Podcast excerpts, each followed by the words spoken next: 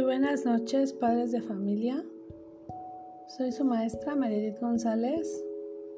El día de hoy quiero recordarles que un motivo para poder evaluar es que los niños asistan para poder tomar participación y todos los trabajos que realizan dentro de la clase. Les recuerdo también que estoy publicando las tareas al término de cada una de las sesiones de nuestra clase.